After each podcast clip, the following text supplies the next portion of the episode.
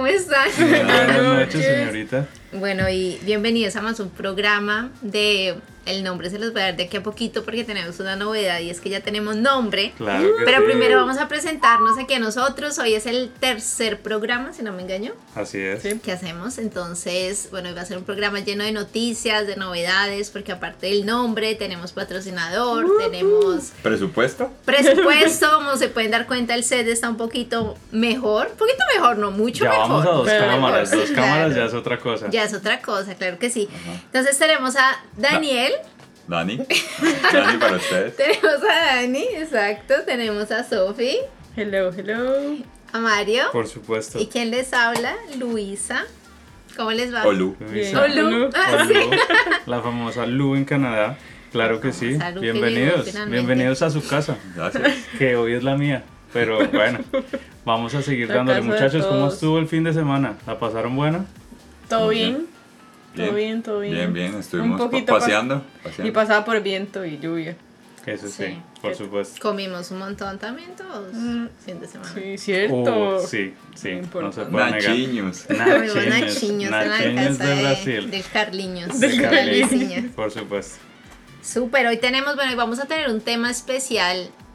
Pues no es especial, pero es un tema interesante. Yo creo que para muchas personas que piensan salir del país, hoy vamos a hablar específicamente de esa transición entre pues, salir del país donde vivimos a un país nuevo y cómo es esa experiencia de cómo nos vamos adaptando a las nuevas culturas, eh, si nos hace falta nuestra familia, si nos hace falta la comida. Entonces es un tema bastante interesante porque muchas personas salen con esa emoción de cambiar y comenzar de cero, pero pues se, se enfrentan a una serie de cosas a veces tristes, a veces muy felices. eh, pero vamos a hablar un poquito de nuestras experiencias. Oye, está chévere. Súper. Hay que contar. Yo tengo un par de cosillas para Uy, contarles. no, pero yo creo que para eso, eso, eso es tema de. Voy a hacer un directo de cuatro horas solo contando mis No, y también que pero- ten- hay gente que, bueno, ustedes, este Mario y, y Lu ya tienen experiencia en, en eso de adaptarse a una nueva cultura. Para mí es la primera vez, por ejemplo. Entonces, Bueno, hay gente pero ahí hay, ahí hay que contar y también hay que contar las expectativas que tenemos al respecto. Porque últimamente pues hemos conocido nuevas familias, nuevas personas que están llegando y pues eh, la visión es muy diferente. Ah, sí, total. ¿Cierto? Claro, depende mucho también de la edad. Yo- esta, es, esta es mi segunda experiencia yéndome de, de mi casa, digámoslo así, pero fue muy diferente de cuando tenía 19 años, ahorita que ya tengo Ahora que eres toda una señora. 20. Claro que sí. Que es igual señor, bueno, no, no, Ahora no. que ya- Doña Lu. Ahora que No, la no. señora Luisa Fernanda. De Martínez. de, No, de- nadie. de nadie. De nadie. Eso ya habla Pero- por sí solo. respeto. No, no, este. Iba a decir yo, pero. Hoy tenemos noticias también, ¿no? Hoy tenemos noticias como siempre, sí, tenemos em, dos noticias que la van a dar aquí mi querido Claro Mario que y sí. Sofi, que nos traen noticias interesantes. y si queda tiempo, y si queda tiempo, les cuento una noticia un poquito triste que pasó hoy. Sí, un Ok, bueno, yo sí les quiero contar una noticia bien interesante porque resulta y acontece que la ciudad de Victoria, en la ciudad de Victoria, se mueren las personas, pero del aburrimiento, aquí nunca pasa nada, ¿cierto? se mueren porque, esto es, a ver, seamos honestos, esto es una ciudad pequeña, pues a, a- comparado con las grandes ciudades, Toronto, Vancouver, está en una isla y pues en sí la mayoría de la población son... Ojo, pero no cubrimos toda la isla, sino que la parte de abajo del somos sur el corazón, somos el corazón de la isla. Pero eh, la mayoría de nuestra población acá en Victoria, para los que no sepan, son adultos mayores. Son Sí, personas que se sí. retiraron en Canadá y ya se aguantaron mucho frío y quisieron venir acá. Esta es como la versión tropical canadiense. Total. Entonces, pues esto es una isla muy segura donde casi no pasan cosas y viene esta noticia. Hay una heladería, esto no es publicidad paga, pero es una heladería muy buena en mi concepto. Eh, queda en el corazón de la ciudad, en downtown, se llama Marvels. Y pues yo creería que esta, esta sección de la ciudad, por ser como tan turística, tan transitada, es una sección más bien custodiada. Pero en la noche de ayer, eh, un carro impactó contra la heladería. Quiero aclarar que es una heladería que está en un centro comercial. o Entonces- sea, impactó contra el centro comercial también. impactó contra el centro ¿Entró, comercial. entró al centro comercial? No, no, no, lo- golpeó una ventana. No O es sea, la, ventana, era la puerta, la- principal. a Era ver, la la, puerta heladería principal. está dentro del centro comercial, pero también tiene esa puerta hacia la calle, ok, ok. o sea, hacia la acera. Ajá, eh. Entonces una persona pues estaba super high, ¿no? Estaba pasándola interesante. No sabemos bajo qué circunstancias y de Ni pronto qué le, sustancias. le habían dado un helado rancio alguna No. cosa. Y se quiso vengar contra se, la heladería. y se quiso vengar contra la, heladería- la heladería, impactó de frente. Afortunadamente no hubo heridos, pero aquí la policía cuando pasa algo así, pues imagínense, llevan todo el año esperando que algo pase, entonces fue noticia global, fue noticia aquí super trending en la ciudad y es muy curioso porque estas cosas no pasan. No es entonces les comparto eso, eso es lo que está pasando y acabó de pasar noticia fresca este fin de semana en Victoria. Para Canadá sin reservas, Ah, Mario informó. Exacto, exacto. Yo dije, yo voy a, voy a interrumpir a Mario porque en la presentación del programa se nos olvidó la noticia importante de hoy, que ya tenemos nombre. Tenemos nombre. Entonces hacemos un break y damos el Y nombre. damos el nombre, entonces vamos a parar con las noticias y ya tenemos nombre. Eh, Mario, Eso es otra noticia. La noticia, bueno, el nombre del podcast, después de Claro cuántos sí. capítulos. Después este es el tercer capítulo que, por cierto, lo hicimos de nuevo, cumplimos, Sí. aquí estamos, yo me siento muy contento, cada vez va mejorando, el primer episodio solo tenemos audio, el segundo estamos Cada vez grabados. duramos más para empezar porque tenemos que setearlo Sí, sí. mucho mejor que el anterior. Ya grabamos a una cámara el segundo y este tercero van tercero, en, en tercero van tercero van tercero en, en dos cámaras En dos. y tienen que saber todo esto si es parte de las noticias el próximo vamos en vivo. Así que Ya invitamos oficial. a todas las personas que nos están escuchando a que nos sigan en nuestras redes sociales. Ya tenemos redes sociales. Y nombre. Y nombre, por supuesto. ¿El nombre oficial cuál es, Dani? No, Lu. Nadie quiere decir el nombre. El nombre Bueno. oficial del podcast es Canadá sin reservas. Canadá sin reservas. El Nos- aplauso para Canadá Nos sin encuentran con reservas. una arroba Canadá sin reservas. Nos pueden encontrar en todas las redes En sociales. Facebook. En YouTube. Snapchat, No, seguramente ni en MySpace. ni en, My, ni en Five. Seguro era muy famoso cuando tú estabas en el colegio. Pero hablando de Snapchat, Ni siquiera está yo en el creo que colegio. ellos están queriendo como otra vez traer personas porque estos días vi que estaban ofreciendo dinero para quien comenzara a mover ahí su plataforma. Vamos a pensar Snapchat totalmente. que somos los pioneros otra vez en Bueno, pues nos pueden conseguir en las otras redes sociales, ni MySpace, ni Snapchat, Instagram, Google Facebook, Plus. Ni Google Plus. Eh, era la versión, la Era como el versión. Facebook de Google, ¿no? Algo así, sí, sí. Eh, importante que nos sigan en Facebook, Facebook, Instagram, Instagram, YouTube. YouTube. Ajá, vamos a estar publicando ciertas, bueno, cierto contenido referente a Canadá, Victoria, British Columbia. Pero lo más importante yo igual. creo que, que debemos anunciar es que los lunes a las 7 de la noche, está por- Sí. estamos por confirmar la hora porque estamos viendo que estamos tardando en setear un poco, pero a las 7 de la noche vamos a estar transmitiendo en vivo en nuestro canal de Twitch este podcast. Y bueno, Así que invitamos por a allá todas los las esperamos personas. por Twitch para el por en vivo. Twitch. Nada más en Arroba Twitch. Canadá sin reservas. Nada más en Twitch para hacer el en vivo. En o vivo se va a puede ser ver en Twitch y también luego nos van a poder encontrar en diferido Ah, en ok. YouTube, Spotify y pues les estaremos contando dónde más, ¿no? Súper. Sí, también, bueno, importante que también siga el canal de Twitch porque vamos a estar haciendo tours por la ciudad. Entonces, no solo, no solo Victoria, también otros lugares de Se viene contenido interesante. Sí, señores. pendientes de Instagram porque porque ahí les, les vamos avisando si cambiamos de horario, cuando ya estemos a punto de comenzar, ahí los vamos preparando para que no se les olvide. Importante, 7 de la noche, hora del Hora este. Hora del este, gracias. Esa es una anotación importante. Ay, estamos en que el en este, este no momento, que en este momento viene a ser las 9 de la noche, hora Latinoamérica. Sí, nueve de la noche ¿Listo? Colombia. En un mes más o menos Sí. vamos a estar a 3 horas otra vez por el Sí, cambio de horario. Entonces siempre les vamos a dar la hora sí, pendientes del, de, del- de Instagram porque ahí están todas las actualizaciones del programa.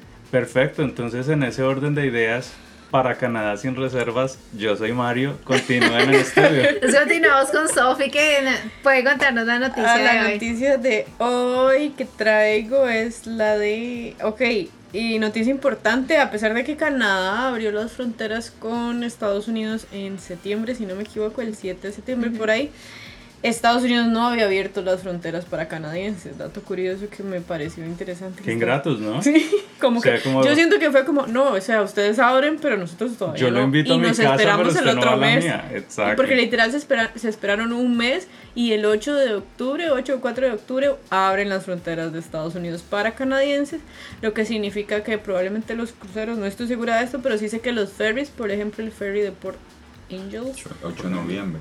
8 de noviembre, perdón, sí, porque octubre pues ya pasó. Este, entonces hay uno de los ferries que tenemos de este lado hacia Estados Unidos que va a empezar a funcionar, lo que quiere decir que ya probablemente vamos a tener los otros hacia Seattle, que es el que más he estado O esperando. sea que podemos ya un día transmitir desde Seattle. Total. Podemos transmitir en diferido desde cualquier tienda, ancheta, primera comunión o bautismo. O sea, no sino que lo Al número de teléfono. Claro que sí. Oiga, sí. Más adelante van a poder interactuar con nosotros, Ah, Sí. van a poder participar de este podcast, van a poder Sí. preguntar lo que quieran, los temas del día van a opinar. O sea, esto está, se le está dando Está bonito, performance. está bonito. Vamos creciendo juntos. El que nos vaya siguiendo se va dando cuenta cómo es que hemos sido. Y el que nos vaya siguiendo, lo vamos siguiendo. ¿Listo? Regla. Total. ¿Vale? Sí. Sí. Bueno, esa noticia estuvo interesante porque tenemos donde pasear. De pronto Me las personas eh, no han eh, chequeado, algunos sí, los que están aquí sabrán que nosotros somos una isla, pero estamos muy cercanos a, a, pues a la, a la frontera con Estados Unidos que arranca pues su Por el lado de principal. Seattle. Seattle. Sí, ese lado. Estamos muy cerquita. Entonces Victoria tiene esa conexión vía ferry. Y hay ferries frecuentes, o habían antes de COVID ferries muy frecuentes hacia, hacia Seattle directamente.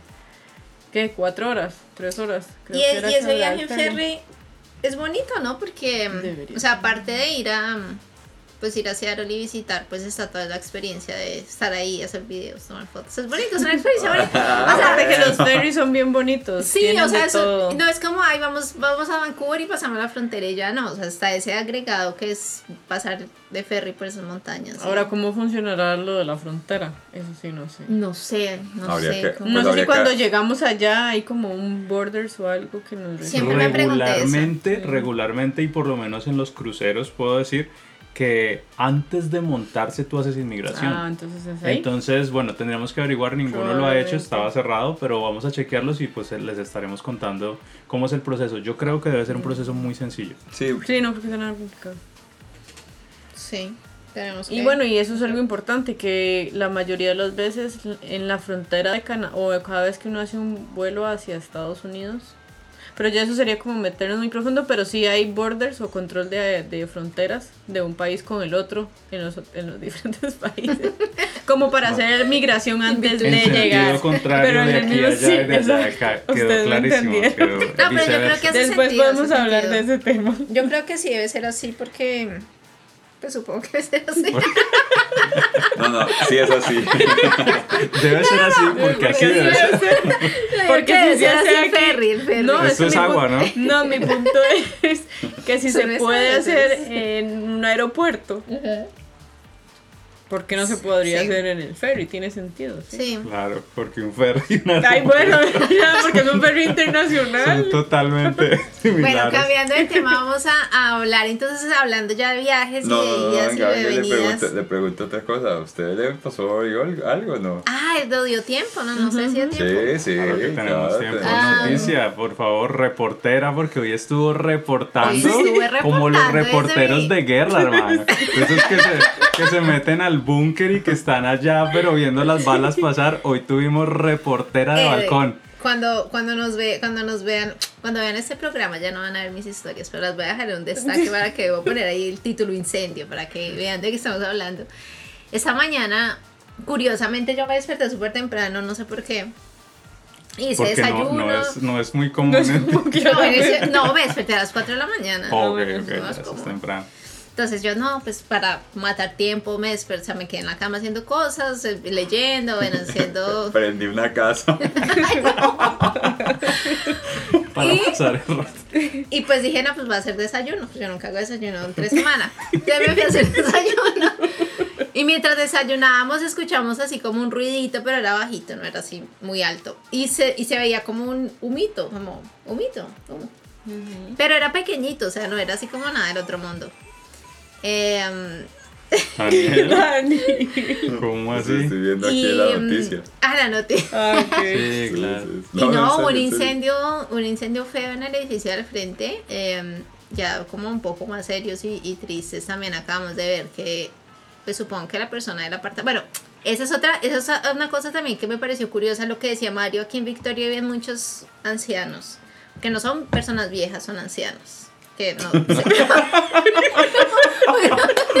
no, o sea, Son personas- son- o sea, A ver, son personas mayores. habría, que, habría que clasificarlos de No, los 55 buena a los 65. Sí, o sea, son personas muy Claro. Daniel, Daniel, no, Daniel está dañando el programa, nosotros. No, No, pero es que. Me refiero a es que soy. Es que tiró ahí algo muy, No, algo muy ahí. cómico. Buen apunte. No, Personas mayores, personas Ya tenemos sí, la retiradas. sección cómica. Exacto, no, personas bien, bien viejitas. Ok. O sea, no. Y mayor. Que está más adelante. A ver, no. Vamos a decir que mayores. Vamos a decir tercera edad, Retirados. Pero avanzada. no, porque, bueno, miren, una persona de 60 no es tan viejita. No, o sea, estamos de acuerdo. Es está tercera edad, empezando pero- su tercera No, está, es tercera edad, porque es 60 más, pero es diferente una persona de 60 a una de 80. Claro. Ok, sí, Entonces pero. yo estoy hablando de ese tipo de viejitos que, que son así. ¿Cómo? Que son así. Sí, cada vez Se está hundiendo más. Se está estoy cada hundiendo vez más. empeora. Nosotros Ok. vamos a llegar allá, no se. Espero que. Los que- No, bueno, que mira que saques está, el es punto. triste, sí, no, Ok, es que no, no, no, espera. no, Vamos ya a no ponernos en cara solemne para escuchar, No, porque yo no sé sí. qué fue lo triste. Yo escuché O sea, lo más triste que hasta se Lu- puede imaginar. hasta Lumito. mí, nos vamos a ver. Entonces, en el edificio vivían muchos viejitos. Y pues la velocidad a la que los viejitos salen, pues no es la más rápida. Entonces se demoraron mucho en salir. Yo supongo que la persona que vivía en el edificio, pues era uno de estos viejitos y no salió. Supo- no en el edificio, no, en el apartamento que No, se pero fue un incendio completo. Sí, los bomberos un- se subieron al techo y rompieron el techo. O sea, eso fue cuando nosotros. O sea, después del humito fue una llamada. grave. no, era grave, era entonces, grave, sí.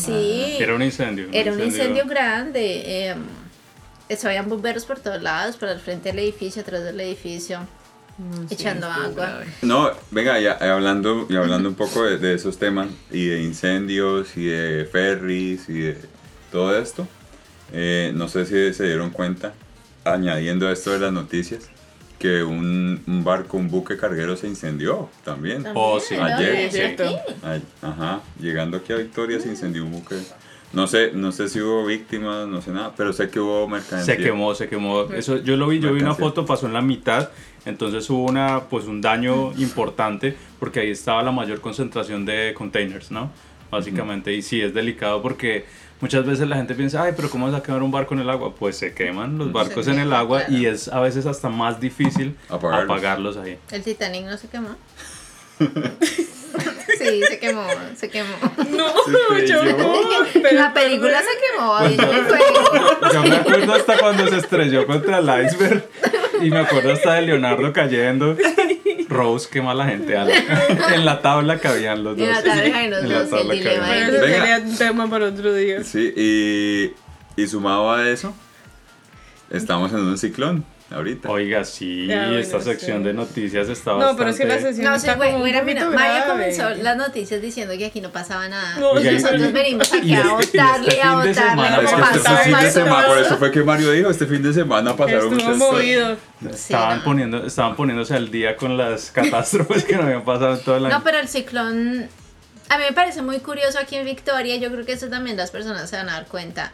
En nuestros, bueno, no, en Colombia y por lo menos en Brasil, las lluvias eran muy locas. O sea, Ah, por lo ¿sí? menos tú no, no sé si viste en Bogotá, creo que la semana pasada cayó un aguacero de nieve prácticamente. No era nieve, pero eran granizos gigantes. O sea, fue una lluvia terrible que se inundó un montón de, de se inundaron un Yo montón de solo veo las noticias de Canadá Ah, sin no. reservas, así que no. no Anyway, en Brasil también cuando llovía era así el fin del mundo, o sea, era- se caían árboles, y era lluvia de verdad. Pero aquí yo no he visto, o sea, estamos, está pasando un ciclón y está lloviendo, pero no son tormentas, no son lluvias así. Y el aguacero locas. es lluviecita. Sí, es una lluvia. Porque es otra cosa también, o sea, en Costa Rica es aguacero cerrado.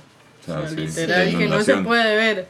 con inundaciones. Acá no, o sea, acá hay lluvias continua tal vez, pero una lluviecilla. Mm. No, no, es, no me- es fuerte, ¿no? Como me dijeron en Instagram, mojarse, Un espanto. Sí, aquí no llueve, o sea, llueve y tú dices como, a veces amane, tú, tú ves previsión de lluvia, ya ves, y por ejemplo eso también tiene, a ti te dicen como no, Vancouver y Victoria que solo llueve, y tú, yo me imaginaba así lluvia, lluvia. Sí, Pues hay sí, momentos en los que sí llueve fuerte, pero es un Sí, que- 15 minuticos.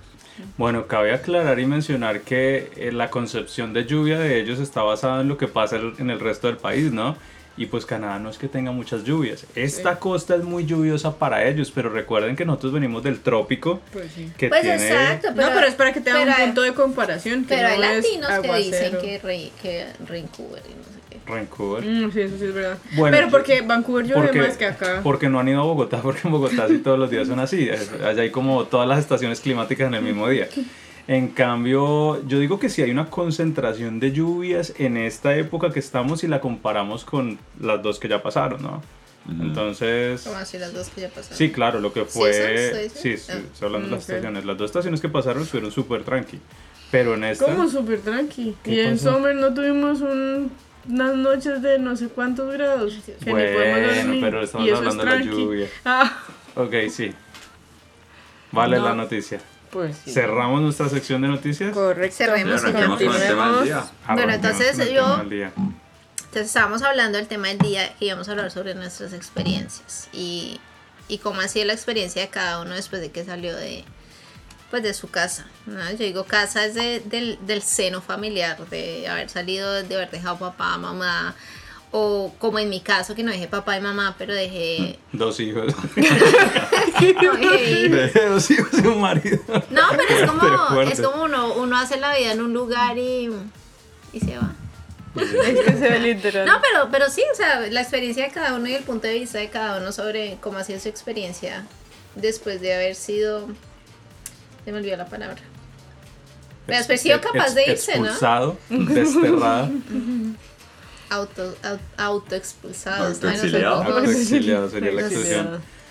Bueno, Daniel, estamos ansiosos por escuchar tu versión de los hechos. Es la primera vez que tú sales también. Eh, pues si no. partimos del hecho que él es colombiano, pues yo creería que no. Ajá, exacto. Que Porque tú saliste con cuántos yo nací años? en Colombia. Ajá. em, me mudé a Costa Rica ¿Con cuántos con mi años? familia, con mi, tenía 10 años. Ok. Entonces era un niño. Entonces, digamos, tal vez esa percepción de moverse de un lugar a otro no es tan fuerte, tal vez para un niño. Si hay, sí hay siempre un cambio, uno siempre lo siente, pero no es tan, no es tan consciente como cuando usted es un adulto, digamos, que tiene que pagar cuentas, que si la plata no le alcanza, que la renta, que esto, que lo otro, ¿verdad? hasta el tiquete de avión. ¿verdad? Eh, pero bueno, son diferentes circunstancias las, las que, por las que uno atraviesa, ¿verdad? Y tal vez, bueno, para darte un, mi punto de vista, eh, afortunadamente, digamos, yo tengo familia aquí, entonces, y yo ya había venido aquí una primera vez, ¿verdad? Cuando llegué, o sea, sabía lo que venía, no, no fue tanto un choque porque pues sabía lo que venía y no, y no, y no un cambio así que yo diga, uy, me golpeó, me golpeó esto muy fuerte por otro. Obviamente, digamos, el tema de que, de que le hace falta a uno la familia, los amigos y todo eso, pues, pues sí, y más polo, los deportes, y, y más cuando uno está... más que todo. No, y- sí, y aparte de eso, súmele el, co- el tema del COVID, uno encerrado. ¿verdad? Porque yo llegué en época de, de pandemia. Claro que sí. Entonces eso, eso pega muy fuerte, pero digamos, sumado todo, eh, el cambio no ha sido tan fuerte. Pero, por ejemplo, lo que tú mencionas, el tema de la comida, pues al final de cuentas uno encuentra aquí de todo. No, ¿verdad? pero al principio sí uno come diferente. Pues sí, claro, uno come diferente porque uno no sabe dónde encontrar las cosas. Sí, sí. Pero ya usted una vez dice, ah, bueno, aquí encuentro esto, aquí encuentro lo otro, con esto puedo hacer esta, com-", pues ya no, no hace tanto, no hace tanta falta. ¿verdad? Bueno, yo digo que, que un dato importante aquí es que todos viajamos con pareja. Entonces Sí. no es lo mismo irse de la casa o del país más bien eh, solo que conozco un par de casos que los admiro mucho, a esos chicos que han llegado acá literal sin conocer a nadie, a, abrirse campo, allá uno venir con alguien por lo menos que lo está esperando en la casa por la noche para, Para hablar.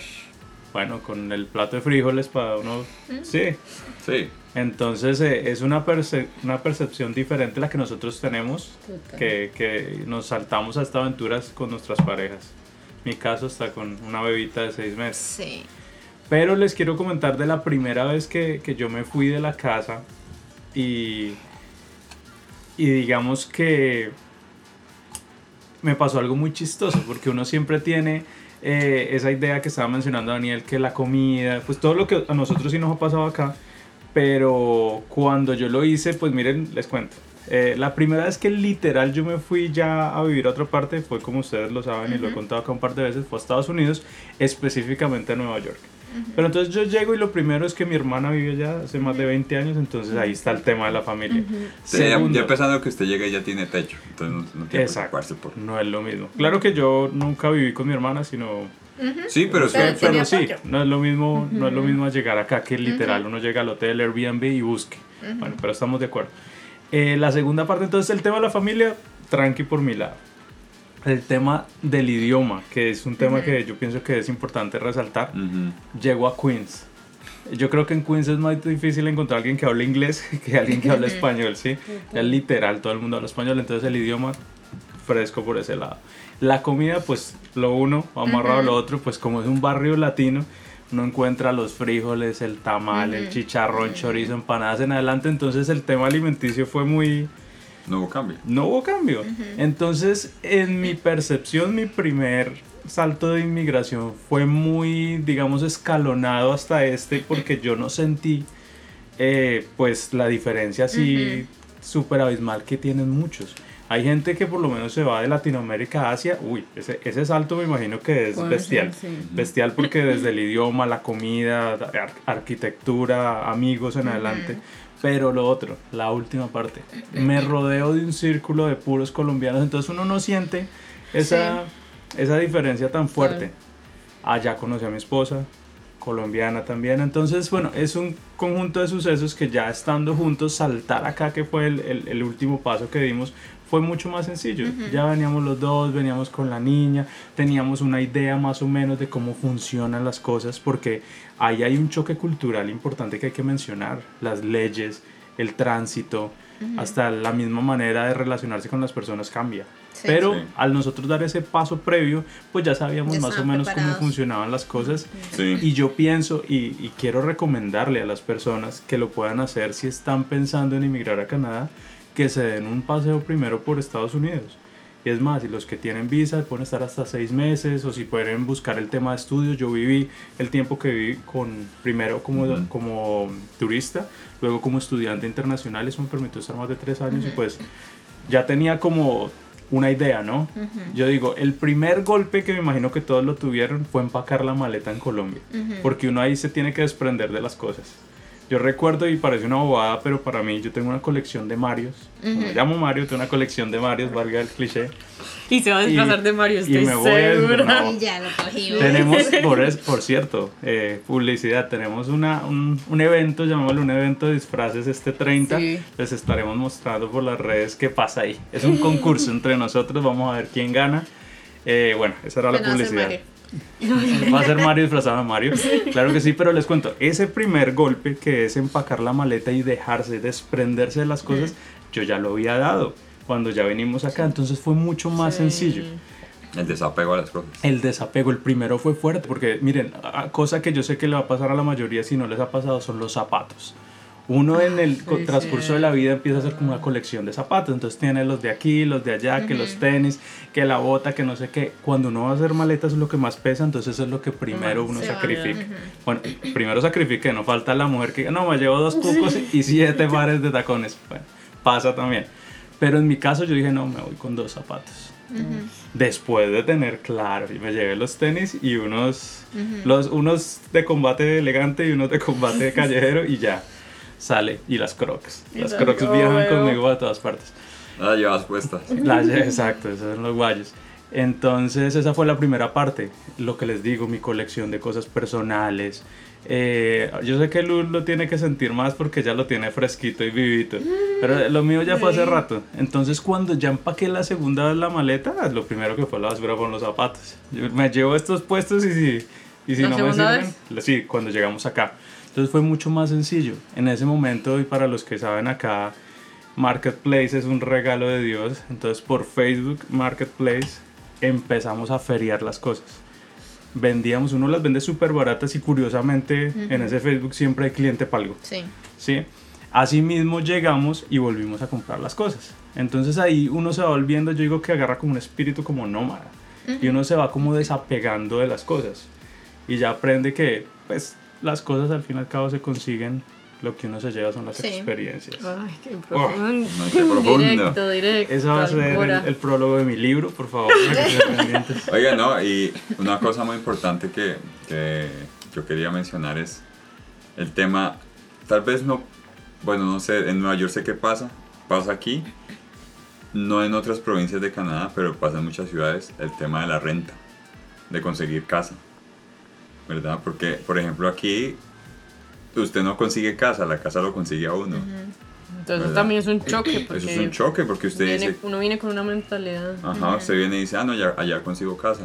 Pero no, aquí usted tiene que hacer que la casa lo consiga uno. Aplicar. Yo digo que acá conseguir una casa es como conseguir un trabajo. Sí, Entonces- sí, Y hasta, sí. hasta peor. Hasta peor, Sí. uno le tiene que gustar al inquilino, tiene que llenar los requisitos, Pero tiene igual. que competir contra otros aplicantes. No, y hay, Lista hay managers que, mm, o sea, literal, te piden más cosas cuando tú aplicas a la visa. Oye, Luis, ¿Ah, sí? ¿sabes qué? ¿Sabes qué? Este, ya que estamos hablando de casa, tenemos que decir que esta sección está Es patrocinada por My Red Door. Entonces la gente quiere saber qué es My Red Door. Luisa, cuéntanos. My Red Door es una empresa de housing que trabaja aquí en Victoria y lo que hace es ayudar a todas las personas que están llegando a buscar casa. Exactamente. Creería yo que la mejor forma de si vienen llegando y o incluso si no han llegado, ¿cierto? Si no ha llegado, correcto, sí. O sea, lo ideal es ya tener una fecha de llegada, comenzar las búsquedas por lo menos dos meses antes, eh, porque sí, o sea, hay managers que, que realmente te piden, eh, tú, tú presentas la comprobación financiera para la visa, ellos te piden comprobación financiera y te piden más plata y te piden que, que le muestres que la plata llegó. O sea, hay unos que son bien exigentes en cuanto a documentos, en cuanto a todo. Es un proceso no tan fácil. Hay personas que consiguen relativamente fácil, pero otras que sí les da más duro. Yo quiero meter la cucharada y mencionar que en Latinoamérica rentar es muy fácil. Claro. Uno, Uno llega y simplemente le dicen 500 y uno dice, no, tengo 300 y me estoy arriesgando. Ajá. Y Sí. entonces, si ya uno es el que manda y la no, y persona... los llaman los, los managers de los edificios, pero ¿qué? ¿Se va a dejar el apartamento? Y no, Sí. ay, no sé, es que estuve viendo otro y la verdad que el Más parque barato. más barato. Exacto. En cambio, pues acá literal, como les decimos, es una aplicación completa y puede llegar a ser muy difícil para las personas que están llegando o muy costoso. También. Entonces la mayoría de Sí, nosotros que tal vez no tuvimos la, la oportunidad de adquirir este servicio, nos tocó pagar hotel, Sí. nos tocó pagar Airbnb que vale mucho más que lo que vale una renta normal y hay que sumarle al hecho que como somos newcomers, estamos recién llegando, no cumplimos los requisitos. requisitos, sí. Acá hay yo digo que dos de tres cosas que son sagradas, que son los tax, Ujú. los taxes, el reporte, donde tú dices cuánto pagaste de impuestos, y lo segundo es el credit the score, que es el puntaje que te dan los bancos por el uso pues De de- del de crédito. crédito. Ujú. Básicamente, el tercero serían los incomes, pero hay personas que tienen mucha suerte y no se han bajado del avión y ya tienen trabajo, pero aún así no tienen un desprendible Sí. de pago, un pay stop para demostrar. Entonces nosotros llegamos acá literalmente sin nada. Entonces estas compañías, porque no es la única, pero sí es la patrocinadora oficial de este De podcast, podcast. eh, hacen esta, esta, yo lo llamo esa transición de conectar a las personas recién llegadas con las, Con la casa. Con su Sí. casa. con las casas. Sí, el, el problema aquí es, digamos, y, y, y lo que decimos al principio, aquí es más fácil encontrar trabajo que encontrar casa. Literal. Ajá, y, y bueno, y, y- y lo, lo digo, bueno, lo digo yo y tenemos la experiencia con Sofi que el próximo fin de semana nos tenemos que mudar. ¿cierto? Uy, claro que sí, tenemos, tenemos que, tenemos que hacer podcast desde allá, por, favor, Sí, por favor. bueno. Nuevo, nuevo- nuevo set. No Claro sé. que Nuevo sí. set. ¿Cuál? Sí. Ah, bueno, pero ¿cómo está en Instagram? ¿Cómo está el...? Eh, myreddoor.ca arroba myreddoor.ca De arroba aquí a myreddort un- ajá.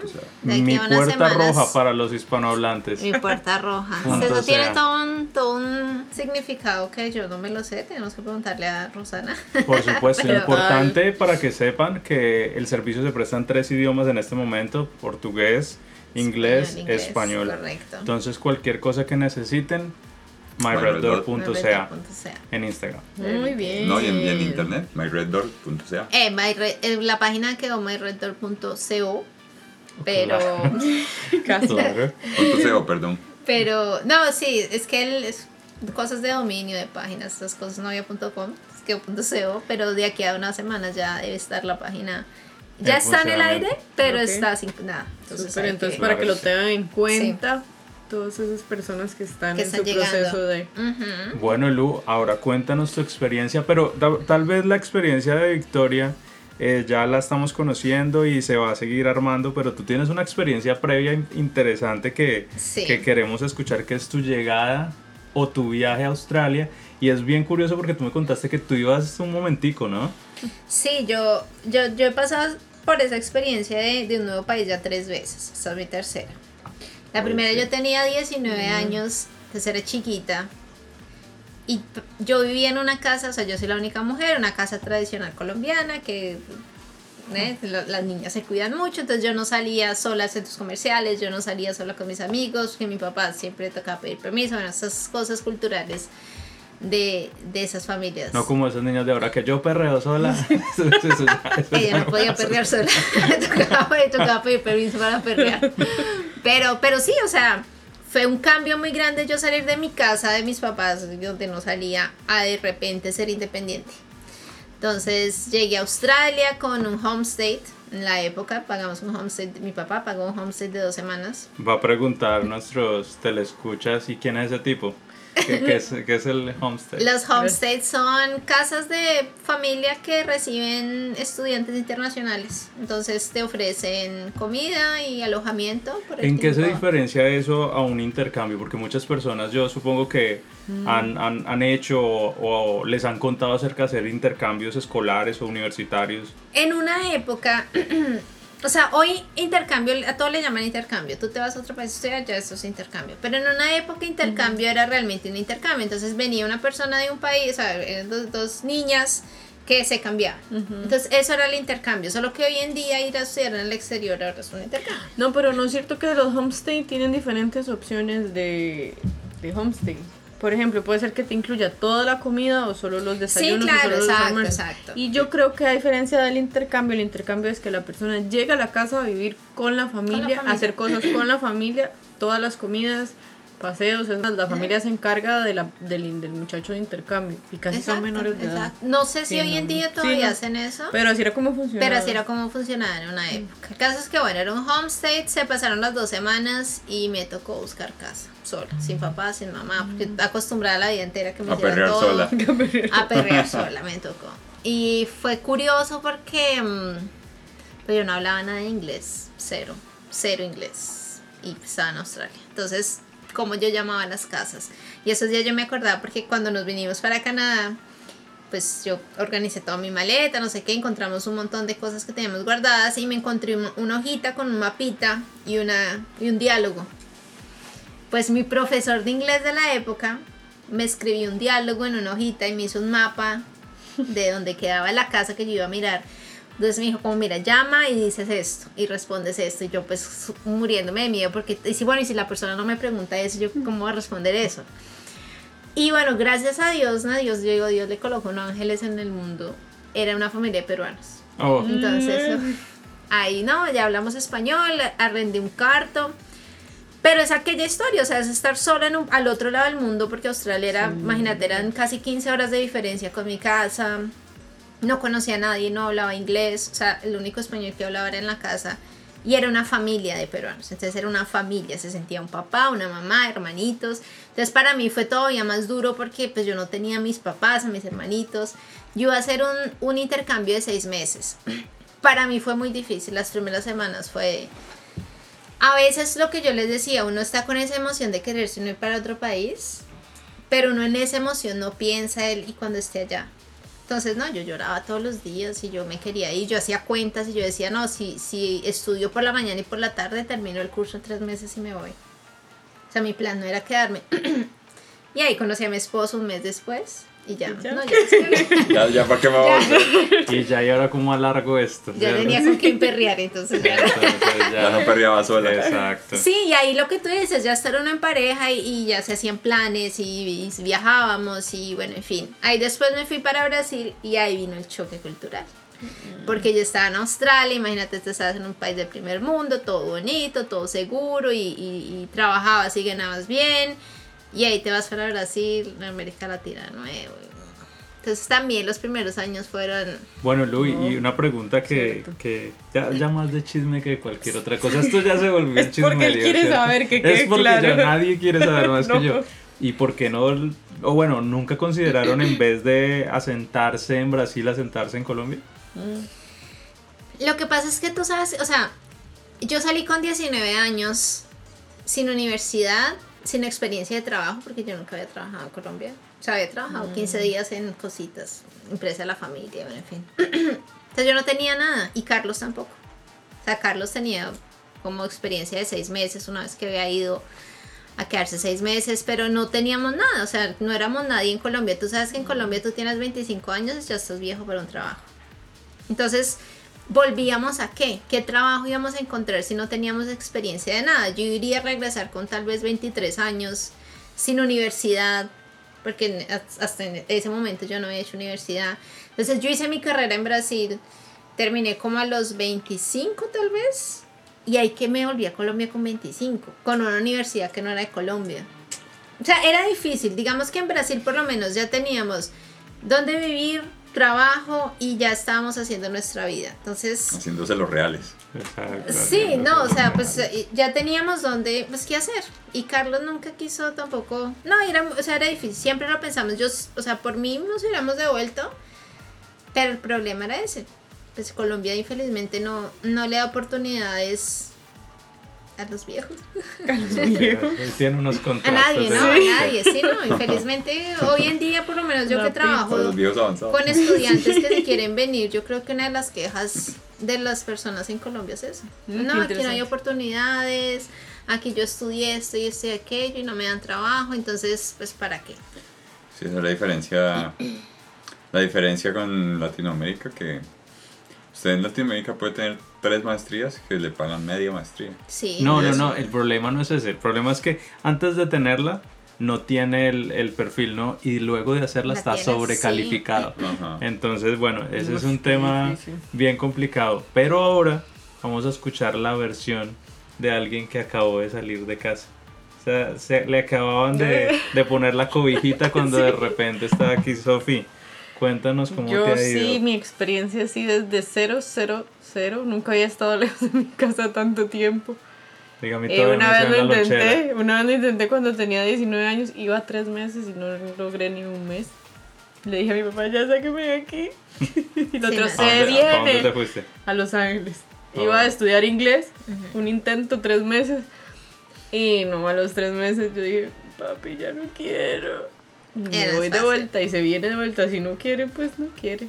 Y esa fue mi y dije, nunca más lo voy a volver a poder hacer. Seguramente no está en mí, seguramente no es algo que yo pueda hacer. Eso fue lo que yo pensé. En ese momento, eso fue lo primero que pensé. Dije, eso no es para mí, definitivamente. Probablemente irme de mi casa o estar lejos de... mi- No. Y igual, este, ya después de que terminé la carrera y todo, empezamos con Dani las investigaciones y me daba esa espinita de, pero ¿qué hubiera pasado si me hubiera gustado? Pero ¿y si, si me hubiera quedado? Sí. Pero ¿y si, qué hubiera pasado? ¿Qué hubiera sido diferente? Y cuando vine la primera vez, que vine sola, se supone que venía con Dani, pero Dani pues no pudo viajar. Y me vine sola, estuve tres meses pudiste. y fue lo mejor. Y hasta pensé, ¿por qué no lo hice cuando me dieron la oportunidad cuando tenía 16 años? Bueno, las cosas para- pasan por algo y me encantó. Me encantó que pude hacer las cosas sola, que pude. O sea, era como algo que tenía que cumplir. Eh, no sé, la cultura sí, pues porque es gente diferente y gente a la que uno nunca ha estado acost- acostumbrada. Más que todo me relacionaba con gente de Latinoamérica, entonces tal vez eso hace que uno se sienta como un poco más en casa. Con respecto a la comida, siento que sí, siempre es un choque las primeras semanas, uno quiere comerse todo lo que ve. todo lo que haya, todo lo probar de todo, porque es muy diferente y sabe muy diferente y rico. Entonces sí hay que acostumbrarse, o sea, hay que dar el paso ya, bueno, ya ahora sí volvamos a comer la Tengo comida de nosotros. No Y hay que ahorrar, exacto. Ya se acabó de comprar, estar comprando paquetitos que de galletas, que de donas, que los... No, ahora sí volvemos Pero- a cocinar arroz y frijoles. Aquí pasa una cosa muy importante y, y es que mucha, mucha gente dice, ah, es que usted llega a Canadá y no se quiere adaptar a la cultura canadiense. Y no es que uno no quiera, lo que pasa es que Canadá es multicultural. Sí. Eso, entonces es otra cosa y tal vez por eso el choque de venir aquí no es tampoco tan fuerte porque hay de todo. Entonces, es incluso siempre he creído que no se parece en nada a Estados Unidos. O sea, cuando yo vine la primera vez, Dani y yo dijimos, no se parece a Estados Unidos, o sea, ni siquiera las calles, ni siquiera nada, o sea, la gente Sí. no se parece, es súper diferente y yo creo que hace que eso hace que uno se sienta como, como más acogido, como aquí estamos para todos, somos de todo lado. Porque Bueno, no sí, sí yo quiero aquí. mencionar que ese tema de la amabilidad es bien curiosa. y también. respecto a, como estamos hablando de las experiencias, una cosa que me pareció un contraste es que cuando yo me montaba un bus en Estados Unidos, esos buceteros de allá yo creo que están medio cruzados con buceteros latinoamericanos porque los manes siempre están de afán, siempre están bravos, Sí. siempre y nada, ni Sí, siquiera un sí. saludo. No, los, no estoy generalizando, No, pero regularmente sí. es así. En cambio, yo me subo la primera vez que llego acá a un bus y el señor me saluda y yo quedo como, hello, también. Pero lo más chistoso fue que esperó hasta que me sentara y fui ¿Ah, hasta sí? la parte de atrás del bus y esperó y no arrancó yo. No acostumbrado a que arranca el bus y agárrese de donde pueda para no caerse. Y ya lo último que yo dije, pues el colmo, uno aquí oprime el botón, ojalá la cuerdita. Y se despide el señor, me dice que tenga un buen día. Y yo, "Ay, tan lindo, tan tiernos. Entonces, no, parecen bobadas, pero eso hace que el servicio sea más chévere y uno como inmigrante se sienta como mejor recibido.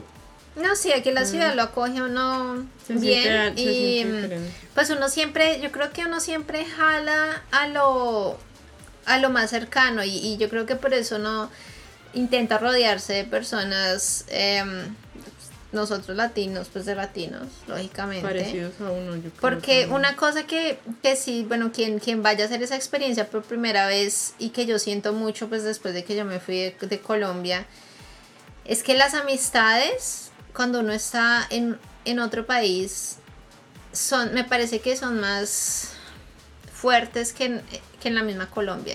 Y, y por qué pasa eso? Porque uno se siente como familia. O sea, Por lo menos una relación de, de noviazgo es diferente. Tú tener tu novia en Colombia y visitarla todos los fines de semana a tú tener un- un- una relación en una situación de estas donde, donde, el- donde todo tú te apoyas más, donde existe como más eh, parcería, no sé si eso existe en español, pero como existe como más unión y entre amigos pasa lo mismo. O sea, uno aquí se ayuda, como tengo que ir a buscar un mueble, no, vamos, vamos lo buscamos juntos, no, necesito tal cosa, no, yo te ayudo. Entonces aquí las amistades son como más, es todo más familiar, a mí me parece. Total. Es más familiar y pasa más rápido. Mira que acabas de tocar un tema bien interesante acerca de las relaciones en el exterior que sigue estando en este tema y estoy totalmente de acuerdo. Mira que una relación acá en el exterior y no solo las parejas sino también los amigos en este aspecto se vuelven, no sé, como que trascienden en el tiempo. Una persona que tú conoces solo dos o tres Sí. meses, no sé, por la necesidad o por lo que sea, se vuelve más unido a ti que gente que llevas toda la vida conociendo. Sí. Y, Pues y sí, lo mismo lo mismo me pasó con mi esposa. Mi esposa y yo relativamente llevamos poco comparado con ustedes, chicos y sus parejas. Pero, o sea, yo a veces pienso que he vivido como tres vidas con ella. Pues porque Claro. hemos, de hecho, nos, nos conocimos en un ámbito en el que éramos ella y yo. Contra todo lo demás. Entonces, pues es, es bien curioso y tienes Porque uno razón. encuentra a la gente que está en la misma situación, entonces nos vamos yo, nos, o sea, a ver, vamos creciendo juntos Sí. y vamos haciendo lo mismo, porque todos estamos haciendo lo mismo al final de cuentas. Simplemente que nos acompañamos y seguimos por, siento yo que es así por ese camino. Sí, sí, o sea, lógico Entonces, que se no es crean todo, relaciones más- ay, todo mágico y maravilloso. sí. No, no encuentro personas que, pues infelizmente, como todo en la vida. Pero las amistades que uno crea, las relaciones que uno crea son muy, son muy bonitas y son muy fuertes. Y lo que dice Mario, ellas trascienden en el tiempo, en el sentido también de que uno se, o sea, uno tiene que vivir el momento.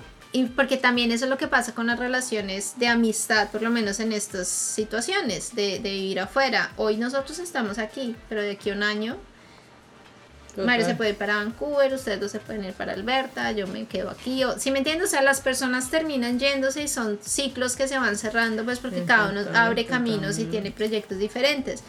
Pero lo que se vivió en ese momento es muy bonito y uno siempre va, se va muy agradecido a esas amistades que uno construyó en este tipo de situaciones de vivir afuera.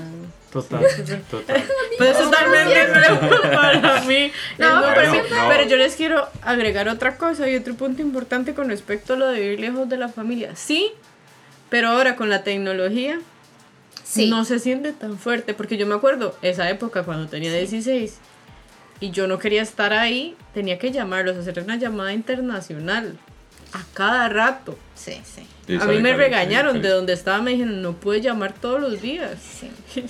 Y yo, yo necesito hablar. Y los llamaba para hablar de nada, pero era muy Sí. complicado. Yo supongo que si la tecnología hubiera estado igual en ese momento, yo me hubiera quedado ahí. Porque Bueno, es más fácil, sí, uno sí, puede sí, llamar a cada rato y, verlos. Bueno, y ese punto es tan valioso ahorita que ahorita por la pandemia mucha gente le tocó desarrollar esa, esa exacto, conexión porque es que era la sí. única forma, ¿no?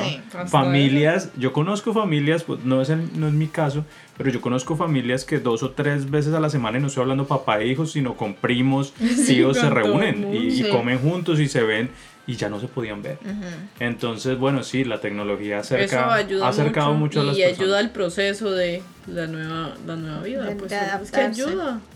Bueno, chicos, no es por, por cortar Por esta sección, Pero- yo creo que hicimos una reflexión bastante interesante de, nuestras experiencias. Igual las otras personas, pues, darán su opinión, también tendrán las suyas, tendrán Sí, puntos total, queremos saber en las concordancia, historias. por favor. Sí, es más, sugiero aquí en vivo y en casi directo que abramos una sección donde las personas puedan comentarnos sus Sobre experiencias y bueno, y leemos, compartimos su experiencia y opinamos Sí. también. Me parece. Sí, Por sí. supuesto, así que a través de nuestras redes sociales, puede ser Instagram, eh, bueno, tenemos que tener un correo oficial que ese sí no lo tenemos, donde nos puedan escribir y compartir sus historias. También. Eh, algo que ya habíamos dicho en el primer episodio y recalcamos, este podcast es acerca de la vida que estamos teniendo Sí. en este momento en Canadá, pero en sí se trata de experiencias, ¿no? Experiencias que nos han traído hasta este punto. Hay personas que ya están acá o estarán más adelante, ya estarán por residencia, ciudadanía, pero hay otros que vienen en proceso. Entonces, toda esa línea está interesante pues que la conozcamos y, y aprendamos de ella y no crezcamos juntos. Correcto. Y ayudarnos y compartirnos historias Claro que sí. entre todos. Yo creo que no sería nada más que agregar, no sé, Lu, ¿qué más No. tenemos por este lado? No, nada más que pues invitarlos a que estén pendientes la próxima semana que va a ser nuestra primera transmisión en vivo. Ay, Nuestra primera transmisión en vivo, vamos a ver qué va a pasar. Los roles van a tener que estar un poco más distribuidos. Vamos a tener una persona de esta mesa encargada de las redes sociales. Sí, en ese momento vamos a sí. estar pegados escuchando pues, la opinión de ustedes, los que nos están escuchando o viendo. Ok, sí. Bueno, vamos a ver cómo Va a nos estar sale, bonito, va a estar sale. bonito. Sí, sí. No se lo pierdan. Claro que sí. Vamos a recordarles por último, Daniel, nuestras redes sociales, por favor. Claro, eh, para que nos sigan, nos, nos escriban, nos pongan comentarios, que nos digan qué podemos mejorar, que, en qué estamos. Este, Canadá sin reservas. Claro, sí. Canadá sin reservas, ¿verdad? Canadá sin Canadá Canadá sin reservas. reservas. Instagram, YouTube, Twitch, y Twitch. Twitch, y Twitter. ¿no? Spotify. Twitter, no, no, no. Twitter está muriendo, pero vamos a tratar de rescatarlo. Instagram, YouTube, Facebook, Spotify, Twitch. y Twitch. Son claro. cinco. Son cinco. Y bueno, muchas gracias muchachos por venir, por Gracias. cumplir. Lo hicimos una vez más. Me siento orgulloso de ustedes. Así Ahí que vamos aumentando el presupuesto. Empezamos de bajo presupuesto, ahí vamos ir ahí sumando vamos, poquito a poco. pues, Hay que tener semana. paciencia nada más. recibimos sugerencias, todas las Total, personas. sí. Recibimos donaciones. Y. Donaciones, por supuesto. Donaciones El token, el token está bien recibido. Señorita Sofi, señorita Lu, señor Dani, Don Mario, muchas gracias por acompañarnos en este episodio. gracias a ustedes. Gracias. Gracias. Gracias a nuestro patrocinador Nuestro My. Red Door, las personas o empresas que estén interesadas en pautar y apoyar este programa También Bienvenidos. también son bienvenidos. Así que nos vemos en un próximo episodio, muchachos. vemos Muchas gracias. en vivo. Chao. En vivo, por supuesto que sí. Bravo, aplauso. Bye.